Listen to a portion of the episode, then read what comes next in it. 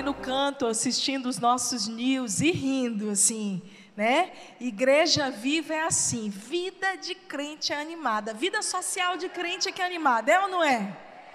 Olha, quem disser que, ah, não, agora é tudo parado, tá, tá desatualizado. Basta você ser voluntário, se conectar, porque eu vou dizer uma coisa para vocês que a nossa vida é animada, é ou não é? Cadê os nossos voluntários aí para dizerem isso?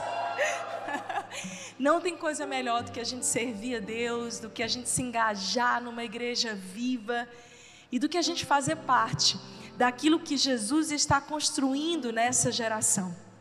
Eu entendo que de geração em geração, Deus levanta homens, mulheres, jovens, crianças, velhos, que se dispõem a fazer a diferença e a viver realmente conectados com o seu propósito soberano.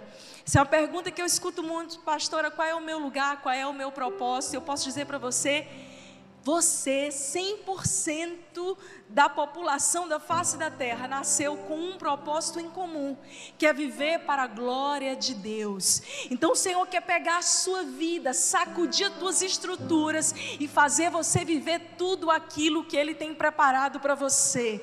Levanta a tua mão direita aí comigo, você que está na Angelim TV, e diga: Eu vou viver tudo aquilo que os céus têm para mim. Amém. Amém. Nada menos. Eu digo sempre isso para Deus, Senhor, eu quero tudo aquilo que o Senhor tem preparado para mim. Se você está nos assistindo pela Angelim TV, aproveita e compartilhe essa mensagem com mais pessoas. Nós vamos falar, começar a falar hoje de um tema bem que vai mexer com muitas das nossas estruturas. Quando eu perguntei para o pastor, pastor, qual vai ser o tema desse mês? Ele disse formigas, lições da sociedade, baseado no texto de Provérbios que nós vamos já ler. Mas é interessante a gente pensar que as formigas são consideradas, em termos de sociedades animais, a sociedade mais bem sucedida. É interessante você pensar que existe de número de formigas 10, o número 10 é elevado a 16. Esse é o número do total de formigas existentes no planeta Terra. Na verdade, um quinto do peso do planeta Terra em biomassa é de formigas. Elas pesam mais do que todos os homens juntos, unidos. E o interessante também é que a palavra de Deus nos ensina e nos dá como modelo para observarmos como que elas se movimentam em sociedade, nos ensinando alguns princípios importantes para que a gente possa viver uma vida relevante nessa terra. A formiga não vive muito tempo, mas a, a, Bíblia conta que ela está construindo e trabalhando no verão, já se preparando para o inverno. E apesar de que muitas vezes ela não chega a viver a próxima estação, presta atenção, ela está construindo para algo maior do que ela, não só para a sua vida, mas para deixar um legado para a próxima geração. É tão interessante nós entendermos que Deus nos colocou aqui não só para a gente viver uma vida fútil, inútil, uma vida não produtiva, mas para nós construirmos coisas que deixarão um legado para os nossos filhos e para a próxima geração. Ei, a sua vida, a minha vida tem um significado eterno. Deus quer levantar você para refazer as estruturas da sua família. Talvez até aqui, na tua história, você tenha vivido uma história de desconstrução familiar, uma história de talvez de abuso de álcool, de abuso de tantas coisas, de vidas desajustadas. Mas eu estou aqui essa manhã para dizer para você que está aqui, está nos assistindo, que Deus tem coisas novas a partir de você. A revolução que o Senhor quer operar na tua vida é para que a partir de você algo novo comece, para que estruturas sejam abaladas de dentro para fora. Essa semana eu estava reunindo com nosso grupo, fiz algumas reuniões online, glória a Deus pela reunião online, facilitou a nossa vida, entrou para as nossas histórias agora, né? E eu comecei a reunião perguntando para eles, para eles dizerem em 30 segundinhos, ali um pouquinho menos de um minuto, como que tinha sido o dia. E 99,9% deles diz, pastor, olha, meu dia hoje foi desafiador, foi puxado, eu estou desde cedo na labuta, ralando muito, mas graças a Deus que eu tenho trabalho, que eu tenho força para viver e eu estou aqui. Eu fiz algumas reuniões 11 horas da noite, estou dizendo que a vida de crente é vida animada. E eu fiquei meditando o quanto que Deus não usa pessoas desocupadas. O quanto que Deus não usa pessoas indisponíveis. Pessoas que não estão ali, que não se dispõem, que não dão as caras, que não dizem, eis-me aqui. Se você vê na história bíblica, muitas vezes, quando o Senhor dá um chamado a alguém, primeiro Deus chama, mas é preciso haver uma resposta. E grandes homens, como profetas usados poderosamente, profeta Isaías, Davi, quando foi chamado, bem, tantos homens e mulheres de Deus, Maria, mãe de Jesus Todos eles, depois de receberem uma santa chamada de Deus, disseram: Eis-me aqui, Deus, conta comigo. Existe uma parte que é de Deus para você.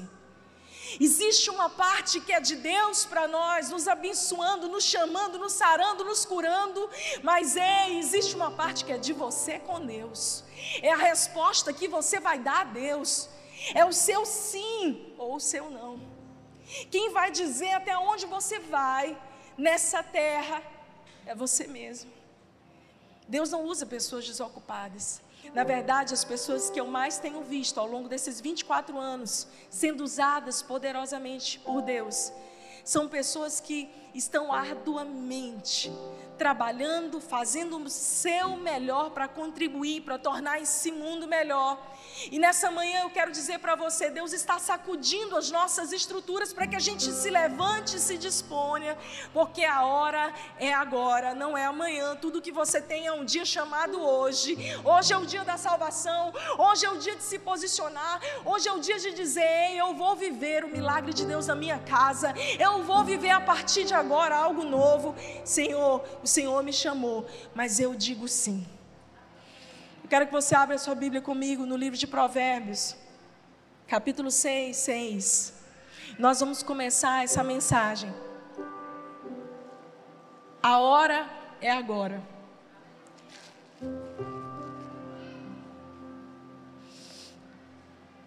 Aprenda com a formiga preguiçoso. Observe como ela age e seja sábio. Embora não tenha príncipe, nem autoridade, nem governante, ela trabalha duro durante todo o verão, juntando comida para o inverno. Mas você, preguiçoso, até quando dormirá? Quando sairá da cama? Um pouco mais de sono, mais um cochilo, mais um descanso, com os braços cruzados. E a pobreza o assaltará como um bandido, e a escassez o atacará como um ladrão armado. Queridos, todas as vezes que a palavra de Deus nos dá uma referência, nos dá um exemplo, a palavra de Deus está nos ensinando um caminho e uma maneira como nós mesmos podemos, de maneira sábia, aprender com aquele exemplo. Quando Salomão escreve Provérbios, que é um livro de sabedoria, é interessante que agora Provérbios está na moda. Todo mundo fala de provérbios, todo mundo fala das lições de provérbios. E de uma certa forma é comum você ver as pessoas editando o que elas querem da palavra de Deus e aquilo que faz bem para elas. Então você vê pessoas dizendo: Olha, nós vamos meditar um provérbio por dia, são 31 provérbios. Mas deixa eu te dizer uma coisa: mais do que conhecer a Bíblia de maneira intelectual ou usá-la como livro de sabedoria, a palavra de Deus é lâmpada para os nossos pés, luz para os nossos caminhos, ela é instrumento de transformação poderosa nas nossas vidas. Mais do que conhecer, Deus quer que ela entre em você e comece a mudar a sua maneira de viver. Então eu não estou pregando provérbios como uma lição de sabedoria, mas como uma lição de transformação e de impacto na sua vida. E um princípio que a gente começa a aprender nesse texto que nós acabamos de ler é que a formiga, ela ajunta recursos, ela colabora. E um dos nossos maiores erros é nós sermos pessoas que desperdiçam recursos. Muitos de nós estão ano após ano desperdiçando aquilo que Deus tem nos dado nas nossas mãos. Muitos de nós estão há anos desperdiçando a própria vida. Ei, querido, não sei quantos anos você tem, mas cada aniversário meu, eu, eu, eu me ajoelho grata a Deus, mas eu confesso a vocês que eu tenho uma mini crise. E essa crise é, meu Deus, mais um ano. O tempo está passando, o relógio está correndo. E se nós não acordarmos, simplesmente a nossa vida vai passar diante de nós. Em outra ocasião, a palavra diz assim: Ensina-me a contar os meus dias para que eu alcance um coração sábio. Talvez você esteja aqui, você tem menos de 20 anos. Você está só começando a sonhar, a projetar, mas talvez você já tenha, esteja chegando aí aos 30. Aos 40 anos, quando eu fiz 40 anos, e falei, Deus, eu acho que eu cheguei assim, sendo bem otimista, na metade da montanha da minha vida. E esse pensamento de o que eu estou fazendo com os meus dias o que eu estou fazendo com esse presente chamado vida que Deus me deu? O que nós estamos fazendo com esse presente que Deus nos dá diariamente, o fôlego nos nossos pulmões, o sol que nasce para justos e para injustos, dando a mesma oportunidade para todos, é Deus renovando a aliança dele com a humanidade a cada manhã, renovando as suas misericórdias para dizer: ei, eu estou dando mais uma chance para você viver, para você acordar para você despertar e dizer: Olha, eu quero fazer a minha vida valer a pena, eu não quero deixar os meus dias passarem. E deixar, né, como diria aquela canção muito conhecida, né? Deixa a vida me levar, vida leva eu. Já ouviu? Já ouviram? A minha filha que entende muito dessas músicas, um dia ela disse: Mãe, como diz aquela música, deixa a vida me levar que eu vou varrendo ela juntou duas músicas, né? Dois pagodes conhecidos. E eu fiquei pensando, Vitória, não, a música não é assim. Mas eu falei, isso tem todo sentido. Porque quem deixa a vida levar vai varrendo, vai só juntando os cacos e os pedaços daquilo que aconteceu. E talvez você esteja agora sendo essa pessoa que está varrendo os cacos ou juntando aquilo que não, despedaçou ao longo da sua história porque você não foi intencional em construir uma vida relevante para a glória de Deus. É interessante que a primeira lição que a gente aprende é essa: deixa de desperdiçar recursos, tempo. As formigas ajuntam, elas colaboram. Está na hora da gente sair desse conformismo, desse comodismo. É tão agradável a gente chegar na igreja e são todas as luzes ligadas, os ar-condicionados funcionando, tudo tão bonito, e a gente senta para assistir um culto e receber, é maravilhoso. Alguém antes de nós preparou a cadeira, preparou o caminho para que a gente pudesse receber. Mas quão mais valioso é, e assim diz a palavra, é melhor dar do que receber do que ser aquele que chega cedo, que prepara um ambiente para que os irmãos possam estar aí e receber. Ei, meu querido, existem pessoas que estão acordando cedo, que estão despertando para a vida, estão dizendo: Eu quero fazer a diferença. E sabe do que mais? Eu não estou vivendo só para mim, não. Eu quero fazer a diferença na vida de outras pessoas. Gente que se dispõe, que não está vendo a vida passar e vai só varrendo mas que diz: Eu quero ter uma vida relevante, com significado. Essa semana eu estava aqui na igreja, duas e meia da tarde, e um dos nossos voluntários, que também trabalha aqui conosco no office, eu passei para ir ali para trás, e eu observei ele ali, as cadeiras já estavam arrumadas, mas eu vi ele milimetricamente montando as cadeiras. Eu via ele detalhadamente olhando para as fileiras para ver se estava tudo perfeitamente arrumado. Eu passei calada. Quando eu voltei, ele continuava aqui. E eu lembrei de que alguns anos atrás eu li um livro de uma das minhas autoras e pregadoras favoritas, a Christine Kane. Ela é grega, mas naturalizada na Austrália, foi órfã de pai e mãe, abusada a infância inteira até que ela chega na Austrália e ali ela encontra pessoas que acolhem a ela. E aí, ali na sua juventude, ela tem uma experiência com Deus. E a Christine Kane, ela começa então a servir na sua igreja local e ela diz que o trabalho dela, o ministério dela era arrumar cadeiras. O que ela fazia era arrumar cadeira. O pastor chamava, ela estava lá para arrumar cadeira. E um dia, no meio daquelas arrumações de cadeira, num evento da Joyce Meyer, se é que você conhece, uma das maiores pregadoras e evangelistas de televisão, a filha da Joyce Meyer observa aquela menina no meio da multidão, arrumando cadeiras. E dá, Deus dá a ela uma palavra sobre aquela menina, de que ela seria uma grande pregadora, uma mulher usada no mundo inteiro.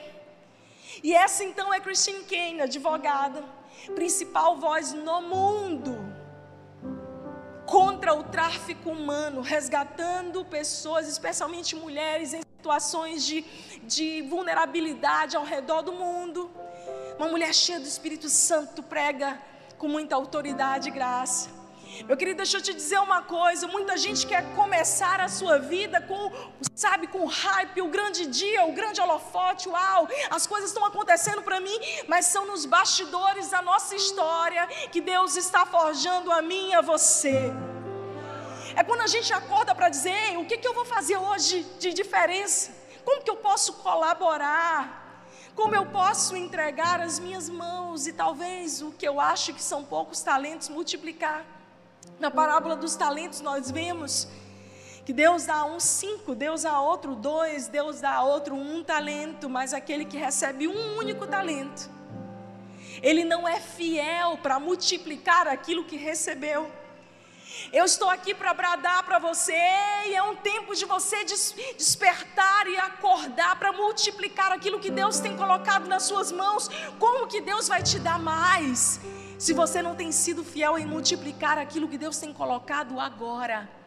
Talvez, mãe, você esteja cuidando dos seus filhos. Como que você quer discipular milhares de mulheres se você não discipula os seus filhos em casa? Talvez, homem, você queira ter uma grande voz e ser uma influência poderosa, um homem de sucesso, bem-sucedido por onde você vai. Como você vai ser esse homem se você fracassa em ser sacerdote do seu lar? Eu sei. Essa é uma palavra, uma feijoada para a gente tomar, comer no café da manhã. Mas aprove ao Senhor que eu viesse trazê-la a vocês. Eu lembro quando eu ainda era uma jovem recém-convertida, já estudante de medicina. E o único dia que eu não ia para a igreja era segunda-feira à noite. Eu estava sempre engajada, mesmo trabalhando muito no hospital, eu era bolsista, eu publicava artigos, eu era estudante de medicina, estudante integral. Mas eu sempre dava um jeito de estar ali. E eu logo me envolvi para dar aula na escola bíblica dominical. Aí tinha o ministério de louvor. E tinha um ministério que visitava as pessoas desviadas. Eu falei, pastor, conta comigo, eu vou também. Aí tinha os velórios da igreja, eu era cantora de velório. Cantei vários. Eu tenho uma lista de músicas especiais. Você pode me convidar no seu, viu? Amarrado, pastor. Eu tinha uma lista de músicas para casamentos também, mais romântica. Tudo que me chamava, eu dizia, eu vou lá, eu me disponho. Sabe, estava nos bastidores. E eu brinco que tem uma história engraçada de quando eu comecei a cantar no louvor. Eu sempre achei tão lindo o louvor. Mas eu olhava distante, eu achava assim: isso não é para mim, eu não sou capaz, eu não sou boa o suficiente. Então teve uma oportunidade de ter um coral de Natal na minha igreja e eu logo me inscrevi, comecei a participar.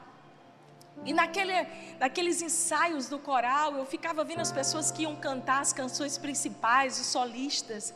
Uau, será que um dia eu vou cantar assim também? E aí eu chegava na minha casa, não bastava o ensaio na igreja. E eu pegava ali os meus amigos, os meus livros eram as minhas, a minha plateia. E pegava um, um shampoo para fazer de microfone. Quem nunca fez isso, atira a primeira pedra.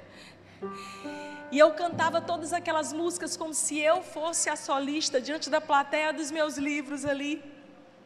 E eu lembro que no dia da apresentação principal,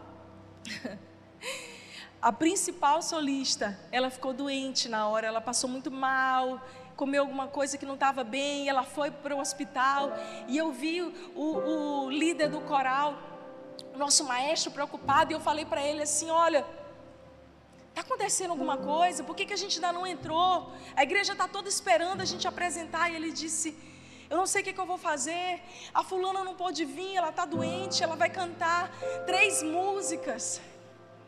Eu cheguei perto dele e falei assim: Olha, eu não sei se serve, mas eu sei cantar as três músicas na ponta da língua. Eu acho que ele estava tão desesperado e ele não viu ninguém melhor do que eu. Ele não sabia nem como que eu ia me sair. Ele disse: Vai. Gente, até hoje eu me lembro daquele dia, daquela emoção. Eu fechei os olhos e eu fui.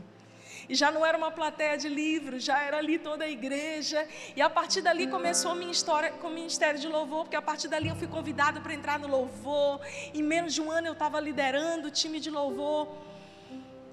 Mas às vezes, querido, não é a pessoa mais talentosa ou mais bem preparada que vai ser usada. Às vezes você vai ver pessoas que nem parecem tão experts assim, mas elas estão ali. Elas estão ali. E Deus vai chamando essas pessoas disponíveis, aquelas que estão ali para colaborar, aquelas que estão ali para dizer: olha, vem, vem para cá.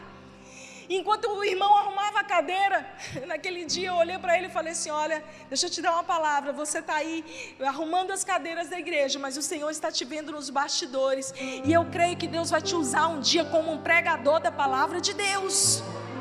Esse dia vai chegar e eu vou apresentar esse irmão para vocês aqui em cima. Queridos, a gente precisa parar de olhar mais para o nosso umbigo e dizer: Eu quero colaborar. Saia da superficialidade, colabore, engaje-se. E eu não falo só de dentro da igreja, não, porque ser igreja é muito mais amplo do que quatro paredes. Mas é alguém que está disposto a viver e fazer a diferença. O seu play, o play da semana, você começa a dar amanhã, segunda-feira. Quantos gostam de segunda-feira aqui, com sinceridade? Olha, olha. Eu não gostava, não mas eu aprendi a gostar, porque eu sei que é a oportunidade que eu tenho de recomeçar a semana e dizer: agora vai, eu vou dar o meu melhor, eu vou dar a minha contribuição a esse mundo, eu vou fazer a diferença, eu vou manifestar a glória de Deus por onde eu for, nos hospitais que eu passar, nas casas que eu visitar, Jesus vai se fazer presente comigo. É dado a você essa responsabilidade de colaborar Faça o que você precisa fazer. Parece óbvio, né? Mas algumas pessoas só fazem aquilo que elas são solicitadas. É a mentalidade de escravo. Me desculpa, mas é a mentalidade de servil. Não, não, eu vou fazer só o suficiente. É a mentalidade do funcionalismo. Deixa eu fazer só o suficiente, porque, afinal de contas, eu sou pago só para isso.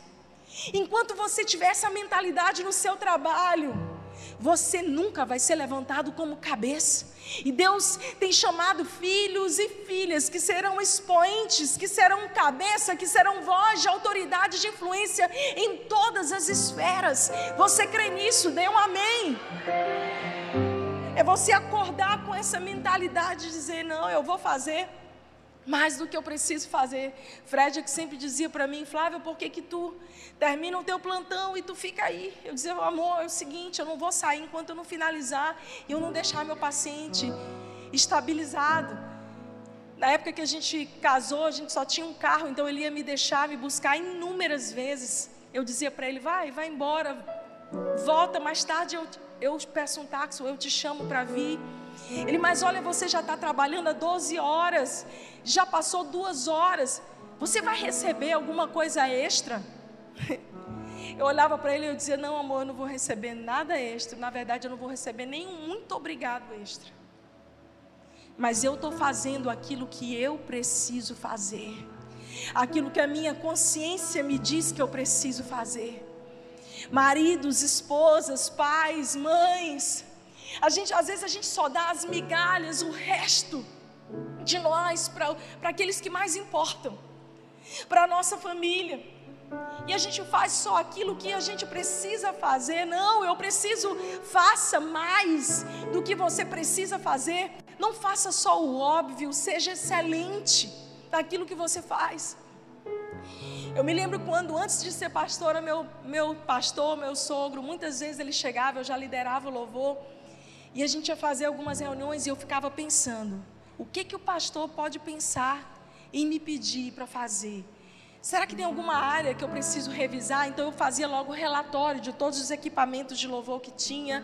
Eu fazia logo o relatório de tudo aquilo que precisava de manutenção. Eu já fazia o relatório de como que estava os meus liderados, os ministros de louvor, se eu tinha algum que não estava bem. Eu tinha tudo em mãos. Na época da impressora, que a gente imprimia relatório, agora é tudo bloco de notas, né? E eu lembro dele falar assim, Flávia, a gente precisa fazer isso. Eu dizia, pastor, já está pronto. Flávia, a gente precisa dessa informação. Eu dizia, pastor, já está aqui. Ele ficava olhando e, e, eu acho que assim, cada vez que eu entrava ali, que eu reunia, que eu me dispunha a fazer algo, ele dizia, opa, essa menina é confiável.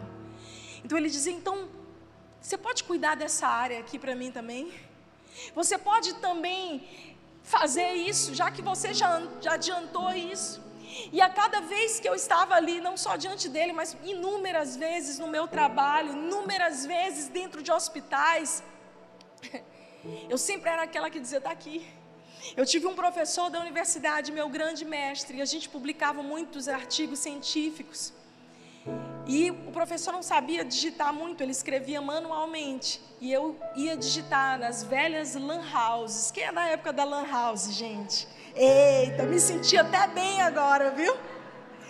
A gente ia para lan house porque não tinha um computador. Na época que internet de escada, cai toda hora a internet. Eu tinha que ir para lan house mesmo. Eu fiz faculdade assim, gente, colocando a capa dos trabalhos de Word Art. Raiz, raiz. E muitas vezes ele ligava para mim e ele dizia, Flávia, onde que está o artigo? Eu dizia, professor, já estou chegando aí no hospital. Já estou chegando aí para o senhor corrigir de volta. Quantas vezes ele não me ligava domingo de manhã, 5 horas da manhã. E ele ligava e ele dizia, doutora Flávia, onde você está? E eu dizia, com a voz meio embargada de sono, professor, é, eu estava dormindo, mas a, já estou super acordado. O que, que o senhor está precisando? Ele dizia: Eu vou começar uma cirurgia aqui de Whipple, uma cirurgia tal. Em 30 minutos, se você não estiver aqui, eu vou chamar outra pessoa no seu lugar. Eu dizia: Eu já estou chegando. A minha mãe dizia: Flávio, o que, que tu está ganhando com isso? Tu está recebendo alguma bolsa, algum pagamento? Eu dizia, mamãe, eu não estou recebendo dinheiro, mas eu estou recebendo um conhecimento que ninguém pode pagar. Foi esse mesmo professor que me indicou para conseguir os meus primeiros empregos. E todo mundo dizia, mas ela ainda não tem residência. Ele dizia, mas eu assino embaixo por ela, porque eu conheço ela. Eu conheço, eu sei da capacidade dela. Por que, que eu estou te contando essas histórias? Porque muitas vezes a gente só faz o que é necessário, só o mínimo mas eu realmente acredito que os cristãos, os filhos de Deus, são aqueles que são levantados como cabeça, para fazer a diferença, para brilhar, para resplandecer, e não é por causa do seu nome, é por causa do nome de Jesus que você carrega. Você é o representante de Jesus. Ei, amanhã quando você acordar, coloca a tua roupa, o teu jaleco, o teu terno, as tuas coisas debaixo do braço, vai trabalhar e saiba que está escrito no seu crachá: servo do Deus Altíssimo, representante de Deus aqui na terra. Eu tenho certeza que você vai acordar diferente, que você vai se portar diferente, porque ainda que nesse crachá invisível, as pessoas não vejam de fato, mas elas sabem. Elas sabem que você é representante de um Deus vivo e verdadeiro. A nossa maior pregação, meus irmãos, não é a nossa palavra, aquilo que a gente fala, mas é a maneira como nós vivemos. A melhor pregação que você pode dar, jovem, para os seus pais, não é você dizer que está lendo dez capítulos da Bíblia por dia, mas é você vivendo pelo menos um capítulo daquilo que você leu. Não é você chegando na sua casa e dizendo eu vou para a igreja. Aí coloca lá na bio, arroba igreja Angelim Teresina.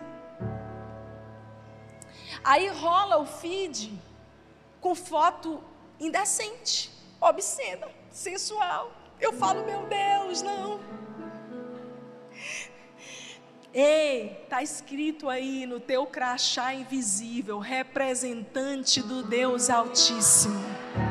Por onde você vai, você é essa pessoa que colabora, que faz aquilo que você precisa fazer. Não precisa ninguém mandar, vai lá e faz. Seja disponível em servir. Para de esperar um comando, uma direção. Reclamar é para qualquer um, mas alguém proativo toma a frente. Pastor, eu estou esperando alguém ser usado para salvar o meu marido, para ensinar o meu filho. Às vezes a gente está aqui e o pastor recebe muitas pessoas que dizem assim: Ah, pastor, mães, né, que chegam e falam: Se o senhor andar com meu filho, meu filho vai ser diferente. Pastor, se o senhor pregar para o meu marido, o milagre vai acontecer. Ei, por que, que não prega você? Por que, que não dá testemunho você? Você é responsável por aqueles que estão ao seu redor.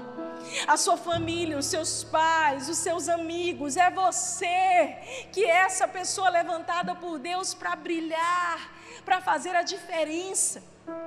Existem pessoas que quando chegam em um lugar, elas pesam o ambiente. Conhece alguém assim? Mas tem gente que chega e ela traz tanta leveza, tanta graça, tanta alegria, sabe? Essa pessoa chega trazendo a luz de Jesus, resplandecendo a glória de Deus. Uma outra lição que a gente aprende é que desanimar os outros é fácil, mas inspirar é para as pessoas que sabem a que vieram a este mundo. Você é alguém que desanima os outros ou você é alguém que inspira? Como é que está o teu nível de inspiração de 0 a 10? Não precisa me dizer, diz só para você mesmo. Alguém que contribui, que chega tornando leve. Essa pessoa ela observa as necessidades antes mesmo de você dizer. Gente que está ali disponível, que está ali pronta para servir. Às vezes a gente espiritualiza algumas coisas que são muito naturais e humanas. Deixa eu te dizer uma coisa. O próprio Deus encarnou em forma de homem para nos mostrar como que nós podemos ser seres humanos melhores. A sua espiritualidade está em você ser alguém melhor nesse mundo. Durante muitos anos houve uma teologia no meu entender, muito deletéria, muito ruim. Que trouxe para as pessoas assim: ah, essa terra é má, ela é ruim. Então um dia Jesus vai vir, vai me buscar, vai me arrancar daqui. E lá no céu, então a gente vai viver uma vida que preste. Resumindo, nordestinamente é isso aí. Mas a Bíblia diz que a terra o Senhor deu aos filhos dos homens. O Senhor nos plantou aqui nessa geração, porque Ele acredita em homens e mulheres como eu e você, para que possamos dizer a oração que Ele fez em Mateus 6: que venha o teu reino, que seja feita a tua vontade, aqui onde, gente? Aqui na terra, como é no céu. A sua missão, a minha missão é tornar as nossas casas um pedacinho do céu na terra. Você crê nisso? Você quer que a sua casa seja um inferno ou que seja um pedacinho do céu na terra? O seu trabalho, ah, pastor, o meu trabalho é tão difícil. Lá não tem ninguém que crê em Deus. É muita resistência espiritual, é muita luta, pastor. Aí você está dando mais moral para a luta, para a resistência, para o diabo e seus demônios, do que para Deus Todo-Poderoso. Deixa eu te dizer uma coisa: até na batalha do Armagedon, nos últimos tempos, Jesus vai estar de um lado, conosco, e todos os inimigos de Deus do outro lado. E a Bíblia diz que quando a batalha vai começar, Jesus dar assim, ó e com o sopro da sua boca, tudo aquilo que não vem de Deus será dizimado. Nós servimos a um Deus todo-poderoso, glorioso. Você é filho desse Deus, você é herdeiro dele, você é mais que vencedor em Jesus. Pare de se comportar como um perdedor, com uma mentalidade medíocre. Contribua. Você tem recursos, Deus tem dado a você recursos. Jovem, o que você tem feito na sua escola, na sua faculdade? O que você tem feito no seu emprego? A porta que Deus te abriu para fazer a diferença. Uma coisa interessante aqui das formigas, desse exemplo que a palavra nos dá, é que elas não precisam de governante, de um príncipe, de alguém dizendo para elas: olha, faça isso ou faça aquilo. Ela trabalha duro durante o verão para colher no inverno. Você não precisa de fiscal. Você faz porque é a sua essência. Eu lembro quando eu estava na faculdade, eu tive uma experiência com Jesus no final do primeiro ano da faculdade. A primeira festa da faculdade, quando eu ainda não era cristã, foi na minha casa, na casa dos meus pais, que era uma casa com um jardim grande, bonito. Então foi uma festa regada a bebida, regada a muita música, com conotação ruim até o amanhecer. E de vez em quando os meus colegas diziam: E aí, Flávia, quando é que a gente vai fazer uma festa daquelas de novo? Foi muito massa. E daí eu tive uma experiência com Jesus, tudo mudou. E eu falei, falava para eles assim sempre: Gente, na hora que vocês quiserem. Só que a bebida se chama vinho novo. Eles olhavam para mim: Vinho novo? Que vinho é esse? Deixa eu te ensinar uma coisa, olha bem aqui para mim. Com doido, tem que ser doido e meio. Volta. E aí, Flávia, quando é que a gente vai fazer algazarra e vai beber, tomar todas? Eu, na hora, vamos tomar todas. E a bebida é especial, ela é vinho novo. De onde que vem essa bebida? Essa bebida vem do céu, do Espírito Santo, que é liberado para nós. Aí eles diziam, hum, não sei se eu quero esse vinho, não. E as músicas, playlist, eu que vou escolher. Aí eles diziam, ah, tá bom, uma hora a gente vai marcar de novo. Eu lembro de várias aulas com professores ateus, com alunos. Eu tinha um colega meu que ele se dizia bem ateu, muito inteligente, hoje é um excelente cardiologista. E ele estudou comigo desde pequeno na escola e fizemos faculdade juntos. Então a gente era muito próximo. E eu me converti, ele dizia: Meu Deus, uma moça com um futuro tão promissor, agora é crente. Meus professores diziam assim: Uma moça tão inteligente, tão capaz, agora é crente. E um belo dia, uma amiga minha chegou, encontrou eles numa roda de conversa e eles perguntaram: E Flávia, ainda está com aquele negócio assim de igreja? Aí eu, ela me contou, eu encontrei ela. Eu disse: Amiga, quando você encontrar com eles de novo, você vai dizer o seguinte: Agora mesmo que ela está perdida, agora que ela está pior, porque ela virou pastora. Pode dizer. Queridos, muitas vezes ali eu pude testemunhar da bondade de Deus. E eu lembro de muitos momentos, muitos momentos já como profissional.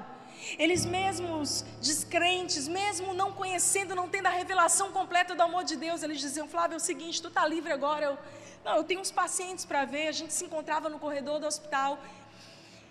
Eles diziam assim para mim, muitas vezes, gente, Olha, eu já fui naquele meu paciente, eu já fiz o que eu precisava fazer, mas eu estou sentindo que ele precisa de uma coisa a mais que eu não tenho para dar. Você pode ir lá e falar do teu Jesus para eles? Muitas vezes, os meus colegas ateus me chamaram para orar por pessoas no leito de morte e de enfermidade nos hospitais dentro da faculdade, podendo pregar, testemunhar de Jesus. Para os meus alunos, quando fui professora inúmeras vezes na universidade, na Universidade Estadual do Maranhão, no SELMA, no SESC. Eu sempre dizia para eles: olha, o conhecimento humano é bom, mas existe um conhecimento, uma revelação que vocês precisam ter. É mesmo, professora, qual é? Eu dizia o conhecimento dessa palavra. Vocês precisam saber que Deus tem um plano para vocês e é um plano poderoso que vai mudar a história de vocês para sempre. O que está faltando para você viver a sua segunda-feira e fazer uma revolução? O que está faltando para hoje, domingo, você no almoço com a sua família, no encontro do seu, ser essa pessoa que vai abraçar, vai amar e vai testemunhar do amor de Deus. Sabe, nós precisamos aprender e a desenvolver uma mentalidade transformada. Essa mentalidade só vem a mim de ser servido. Até quando a gente vai ter essa mentalidade de escravo? Essa mentalidade de mediocridade, de pedinte? Existem pessoas que eu me relaciono.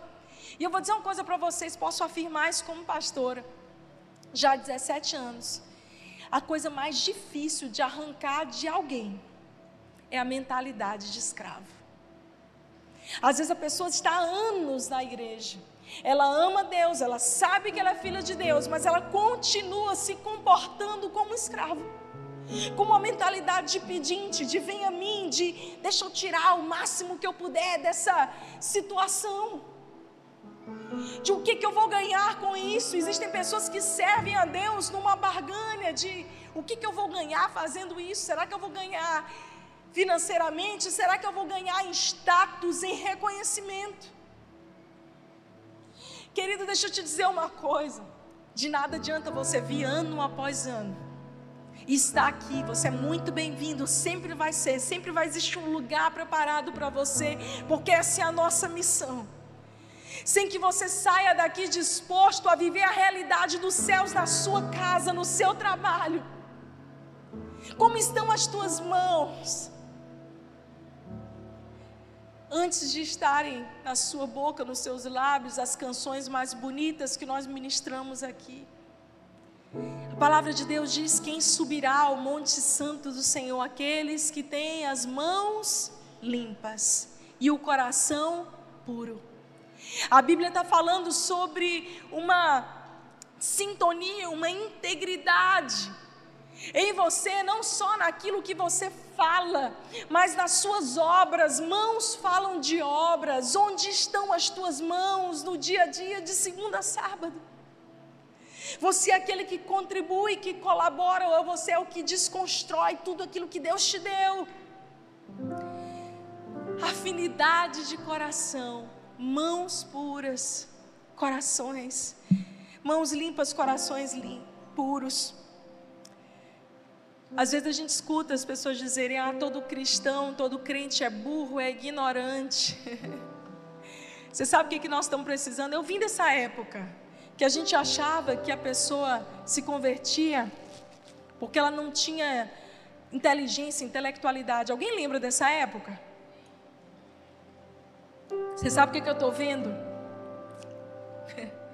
Os filhos de Deus despontando como maiores vozes de influência no mundo inteiro. E sabe, não é de agora. Nós vemos homens como Alexander Fleming, que ajudou aí a começar toda a parte de vacinação imunobiológico. A gente vê grandes homens sendo levantados ao longo da história, fazendo a diferença. ah, queridos, Pessoas como eu e você, comuns, mas que entenderam que vieram a esse mundo para fazer a diferença. Têm sido levantados como vozes de influência. Esses dias eu conheci um homem, nem Instagram ele tem, chama Bruce. Não vou lembrar agora do sobrenome dele, mas o Bruce, ele é um pastor, mas ele não usa muito o título de pastor. Antes de tudo, ele é um educador e ele mobiliza recursos, ele é um multimilionário. E aquilo que Deus deu a ele em recursos, ele usa de uma maneira muito sábia, multiplicando. E ele tem entrado na África, África em vários países muçulmanos, comprando escolas. Então ele compra escolas que estão em derrocada, destruídas. E ali eles começam a reconstruir as, as escolas daquelas cidades na África a colocar o melhor ensino, os melhores professores. Ele negocia com presidentes de muitas nações. E a base do ensino dessas escolas são os princípios da palavra de Deus. Existem alguns países que a organização que ele preside já estão atuando há mais de 15 anos. E países que eram 100%, 90 e tantos por cento muçulmanos, agora têm experimentado um avivamento, as pessoas têm conhecido a Jesus porque as crianças têm sido discipuladas. Deixa eu te dizer uma coisa: até o inimigo das nossas almas sabe que é tocando nas nossas crianças que a gente vai modelar a cultura da próxima geração. Nós precisamos estar acordados e cientes disso, de que Deus nos deu. Onde estão os professores, os educadores, os pedagogos, os assistentes sociais, os donos de escolas, pessoas que vão se levantar para proteger e guardar as nossas crianças? Eu nunca quis ser pediatra. Foi uma direção de Deus interessante que foi aqui em Teresina, na primeira vez que eu pisei nessa terra. Eu estava no hotel, acho que eu nunca contei essa história para vocês. E a gente veio ministrar num evento, e a minha mãe estava em São Luís. Era o último dia, o penúltimo dia da inscrição na prova de residência médica. Eu deixei uma procuração com ela. E eu sempre gostei de cirurgia de aparelho digestivo, gastroenterologia. Eu fiz cursos em Israel, fiz cursos na Espanha, voltados para a área de gastro. E a minha mãe disse assim: Filha, e aí, qual é a especialidade que você vai fazer prova? Eu falei, mãe, eu não sei. E quando eu desliguei aquela ligação, Deus falou comigo. E como que eu soube que era Deus? Porque não era algo que era ideia minha. Deus falou assim: faça pediatria. Eu, pediatria, eu não gosto de ver criança sofrer, eu não aguento. Eu pulei, assim, eu fiz só o necessário na faculdade, só para saber de pouquinho, mas eu não amo isso. E Deus falou comigo: faça pediatria, como eu sou uma filha obediente. Deixa eu te dizer uma coisa: obedecer é melhor do que sacrificar. Já diria a palavra, 1 Samuel 16. Obedeça. Eu falei: tá bom, mãe, marca pediatria. Eu passei. E quando eu estive anos depois na África atendendo milhares de crianças enfermas, tudo fez sentido para mim. Olha bem aqui para mim, meu querido, minha querida. Será que Deus pode contar com você para os projetos dele? Será que Deus pode contar com você para viver os sonhos dele? Para usar você em Teresina ou quem sabe como missionário em outra cidade? Ah, mas pastora vai mexer com a minha vida. Vai. Se você está aqui, você quer só receber uma bênção e ter os teus sonhos, os teus desejos atendidos. Eu acho que você devia estar com uma lâmpada nas mãos, esfregando para sair um gênio da lâmpada. Porque Deus não é esse gênio da lâmpada. Deus é Senhor e soberano, e a vontade dele é boa, é agradável, é perfeita, e aquilo que Deus tem para você é infinitamente mais do que um dia você pensou ou imaginou. Deus conta com você para se engajar no seu reino. Ah, queridos, está na hora da gente deixar de ser saco de pancada do diabo, de verdade. Mentalidade de gafanhoto. No nome de Jesus há poder, como nós cantamos essa manhã. Até quando você vai continuar nesse grupo de WhatsApp? Que as pessoas mandam pornografia e não respeitam a sua presença lá, porque você não se dá o respeito. Posso falar, gente? Ei, a sua presença em um lugar deve trazer respeito. As pessoas devem dizer assim: não, peraí, não vou falar não, esse palavrão aqui, porque ele está aqui, deixa para lá, depois a gente faz as nossas loucuras. A gente vai tolerando, vai ficando vendo coisa que não deve, entra em um WhatsApp de grupo de amigo profissional e você fica com medo de sair. Você sabe o que você tinha que fazer? Você sabe o que você tem que fazer quando terminar esse culto? Dar sair de um monte de grupo e aí que não glorifica o nome do Senhor e que está muito mais voltado para chocarrice, pornografia, sensualidade. Vamos lá, alguém! Como diria o nosso amigo Mark Schubert. Eu lembro de um dia que eu fui como médica, já atender, é, supervisionar uma, um treinamento de tiro no exército. E a gente fica dentro de uma ambulância, lógico, existe toda a preparação. Assim, é muito raro acontecer algum acidente, mas o médico sempre fica ali para proteger os soldados e aquelas pessoas que estão treinando caso aconteça alguma coisa. Então, eu gostava muito de ir para esses treinamentos porque a gente nunca tinha que, sim, não tinha nada de grave. Eu ficava lá vendo os meninos e muito tranquilo, era muito tranquilo, dentro da ambulância. E teve um determinado momento que eu percebi que eles estavam levando muito carão. Os soldados aqui preparados para atirar e o capitão passando muito zangado. Eles já estavam virados vários dias naquele treinamento, então muito cansativo. Muitos deles caem no sono mesmo. E eu, quando eu percebi que eles estavam levando muito carão, sendo muito xingado, eu saí da ambulância. E eu fiquei andando atrás deles, com uma cara assim bem séria. E quando eu percebia que um estava dormindo, eu chegava perto dele com a cara mais séria ainda. E eu dizia: Acorda, meu filho, o capitão está chegando. E assim eu fiquei a tarde inteira andando atrás deles e dizendo: Levanta, rapaz, lá vem o capitão. E o capitão percebeu, ele olhou para eles e para mim e disse assim: Hum, tu está incomodada de eu ficar xingando esses monstros? E eu falei: Senhor, se o senhor puder usar de outra linguagem, eu lhe agradeço. E ele disse: Por causa dela, eu não vou xingar vocês enquanto ela estiver aqui. Afinal de contas, ela é pastora, respeito a ela, nós vamos ficar aqui hoje assim. Mas vocês não deem mole, não. Eu fiquei pensando assim, o quanto que a minha presença ali simples, servindo, fazendo a minha função, é capaz de mudar o ambiente. A sua presença simples, fazendo a sua função, é capaz de mudar o ambiente, amém? É capaz de mudar a perspectiva das pessoas.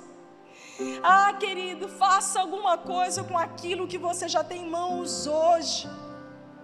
Você não é um cristão de Araque. Você não é alguém que foi chamado para ser preguiçoso, só receber. Você tem talentos, você tem virtudes. E Deus tem para você uma vida de abundância. Contribua, pare de criticar, faça alguma coisa, engaje, se vista a camisa, faça parte do time de Deus. Você faz parte, afinal de contas, do exército do Deus vivo ou da pedra de tropeço para os seus irmãos. É uma escolha, veja. Uma coisa interessante que a gente aprende também nessa lição de Provérbios 6, 6 é que as formigas elas compreendem, elas discernem o tempo. Elas ajuntam no verão para colher no inverno. E é importante a gente viver a estação que nos está proposta hoje com intensidade, com alegria. Não uma vida empacada. Eu não, eu não quero que você levante a mão, mas eu tenho certeza que tem pessoas aqui nessa manhã que estão se sentindo com a vida empacada. Nada rompe, nada acontece. E se você é essa pessoa, eu quero te dizer no poder do nome de Jesus, algo novo vai começar a acontecer na tua vida, estruturas vão ser abaladas, porque o poderoso nome de Jesus está aqui. Está na hora de você buscar as coisas de Deus agora. A palavra diz no livro de 1 Timóteo 4, 12 a 16. Olha só que coisa linda. Ninguém despreze você, Timóteo, pelo fato de você ser jovem, mas seja um exemplo para os fiéis na palavra, no procedimento, no amor, na fé e na pureza. Até a minha chegada, dedique-se à leitura pública da Escritura, à exortação e ao ensino. Não negligencie o dom que foi dado a você por mensagem profética, com imposição de mãos dos presbíteros. Seja diligente nessas coisas. Dedique-se inteiramente a elas, para que todos vejam o seu progresso. Olha para o irmão do teu lado e diz assim: para que todos vejam o seu progresso. Olha aqui para mim, irmão, a tua vida está empacada Deus está nos chamando para viver no progresso. Hey! É interessante que essa palavra progresso, ela vem muito da cultura do exército, porque quando uma, uma frente toma um novo terreno, se diz, olha, aquele batalhão, aquele fronte, adquiriu progresso. Não é à toa que a nossa bandeira é ordem, progresso. Progresso significa tomar áreas, tomar regiões, assumir um campo que eu não tinha antes. Você foi chamado para viver uma vida de glória em glória, de fé em fé, de vitória em vitória. Você precisa estar hoje melhor do que você estava ontem. Você precisa amanhã romper e viver coisas novas em Deus. Às vezes a gente está anos na igreja e eu vou te dizer uma coisa, esse é um dos meus maiores medos. Sim, medo, temor que eu tenho no meu coração de viver do passado, do que já aconteceu da glória do passado, do que Deus fez anteriormente. Ei, o que Deus fez na sua vida, na minha vida no passado, é digno de ser um marco para nos apontar o caminho. É digno de ser guardado no nosso coração com muita honra e gratidão. Mas Deus está sempre nos dando novidade de vida. Ele quer que você progrida, que você saia da onde você está. E eu faço uma pergunta para você hoje, 2022. Será que você progrediu mais do que 2021? Da sua vida com Deus, no amor à palavra de Deus? Será que hoje você é um homem, uma mulher mais profundo em Deus, que adquiriu mais conhecimento, que está servindo melhor, que está progredindo no teu casamento, que está progredindo na sua vida? Ou será que tua vida está só enfado? Empacada, tudo parado. Não rompe, não cresce.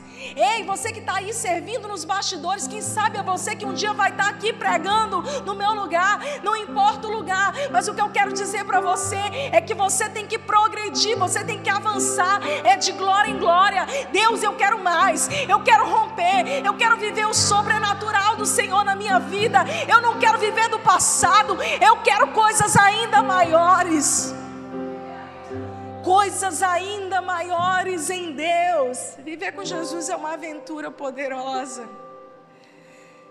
Entre nesse novo campo, nessa nova dimensão. Essa é a hora de semear. Tem muita gente decidindo tarde. Cuidado. Se você é jovem, muito cuidado para não jogar a sua juventude no lixo. Você vai ver uma oração recorrente na palavra de Deus.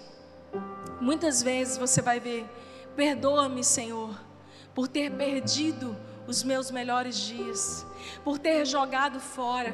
Queridos, eu me converti com 18 anos de idade, eu tive meu encontro com Jesus, eu fui na frente de uma igreja fazer a minha aliança com Deus. Você quer saber o maior arrependimento na minha vida é não ter feito essa decisão antes. Esses dias eu Pude abraçar uma senhora que entregou a vida a Jesus. Eu acredito que ela tinha por volta dos 90 e poucos anos. Ela veio bem curvada. Foi em outra cidade que eu estava pregando. Ela bem curvada, bem frágil, as pessoas segurando ela. E aquilo tocou profundamente no meu coração. Tantos jovens e aquela senhora. E eu desci para abraçar ela. Eu disse no fundo dos olhos dela: Nunca é tarde para recomeçar. Nunca é tarde. Apesar de muitas vezes a gente perder os nossos melhores anos de vigor, de força, vivendo uma vida vazia e sem sentido, eu estou aqui para dizer para você hoje que nunca é tarde para recomeçar com Deus. Você pode ter desperdiçado alguns anos nesse mundo, enfurnado nas drogas, perdido numa vida de prostituto, numa vida longe da presença de Deus, uma vida de dissolução, de altos e baixos. Talvez você esteja aqui e você tenha sido a pessoa conhecida por ser desequilibrado, por viver altos e baixos, momentos de glória e momentos de ruína. Ei, Deus está começando algo novo. Você pode agora, no nome de Jesus Se posicionar para viver no progresso do Senhor. Sair desse ciclo. Normalmente, quando a gente é jovem, a gente tem tempo de aprender, de corrigir a rota, de arriscar mais. E a palavra oportunidade, ela vem de uma palavra do, do latim, oportus, que tem a ver com portos de navios. Era um tipo de vento que soprava e que o navio tinha que aproveitar aquele vento no porto para sair na hora certa. E qual é o nosso problema? É que nós perdemos muitas oportunidades de Deus nas nossas vidas. A oportunidade de viver os melhores dias no nosso casamento, a gente desperdiça. Como mãe, eu fico vendo os meus filhos crescerem, é um misto de alegria e de sentimento. Meu Deus, será que eu não quero perder nada, eu não quero deixar nada de lado? Eu orei muitos anos para ser motorista de filho. É verdade. Até os sete anos da minha primeira filha, eu não conseguia sequer levá-la para a escola. A primeira vez que eu levei a minha filha mais velha para a escola, ela tinha sete anos, irmãos. Eu trabalhava muito nos hospitais e era necessário aquele tempo. Saía muito cedo de casa, voltava muito tarde. Perdi algumas oportunidades. Perdi a oportunidade de vê-la andar pela primeira vez, a primeira comidinha. Parando para pensar nisso, a gente pensa assim: Deus, tem coisas que não voltam. Tem coisas que estão passando diante de nós que não voltam mais. Um chamado, algo que eu faço ou que eu deixo de fazer uma oportunidade do céu, ei, o vento do Espírito está soprando. E você precisa alinhar as suas velas para pegar o vento. A oportunidade de ter a sua vida restaurada, a sua família restaurada. O vento do Espírito está soprando aqui nessa manhã, igreja. Essa é a hora de você ajustar o leme da sua vida e dizer: Deus, eu não vou perder as melhores oportunidades. Está na hora de acordar, gente. Está na hora de acordar para a vida. O que, que você tem feito com a sua vida? Para de esperar porque pessoas digam o que você precisa fazer. Que não precise de ninguém dizendo que você precisa ser mais sábio que não precise de ninguém para dizer que precisa da sua ajuda, que você seja a resposta certa. Deixa eu te dizer uma coisa: é o único momento que Deus deixa de lado as pessoas, entre aspas. Quando Deus se ira com o homem, com a humanidade, então Ele diz: Olha, vai, faça o que você quer. Interessante, Romanos 1, 26, a palavra de Deus diz por causa disso, Deus os entregou às paixões vergonhosas, até suas mulheres trocaram suas relações sexuais naturais por outras. Mas eu quero me deter esse texto, essa parteada desse versículo. Por causa disso, Deus os entregou. Deus os deixou ir. Meu querido, eu, enquanto eu vejo que a pessoa pode render, enquanto eu vejo que ela tem potencial, eu tô, vambora. Eu, quem anda perto de mim sabe disso. Eu vou chamar atenção. Você pode melhorar. Eu, vambora. Eu, eu corrijo em amor. Mas existem pessoas tão obstinadas que você chega num ponto e você fala assim: é mesmo? Quer fazer? Vai. Eu digo sempre para os meus, é um sinal para você. Eu estou te contando um dos meus segredos mais secretos, que agora não é mais. Quando eu largar alguém de mão, é porque eu deixei ir. Faz do teu jeito. Faz do jeito que você quer. Enquanto eu acredito, enquanto essa pessoa quer, eu estou dizendo: vem embora, vem cá, deixa eu te ajudar. E você sabe, Deus também faz isso conosco. A Bíblia diz que enquanto você se dispõe, é, é Deus dizendo: não vai, filho, fica aqui, vem para a igreja. Você caiu, Deus te junta de novo. Você se enlameando, o sangue de Jesus te lavando de novo. É Deus te dando mais uma oportunidade, mais uma chance. Até a hora que a gente obstina e diz: Eu não vou fazer nada do que Deus tem para mim, eu não quero a vontade de Deus. Você sabe o que, que Deus faz? Romanos 1, 26. Então, Deus deixou e os entregou às suas paixões infames. Eu não quero ser deixada.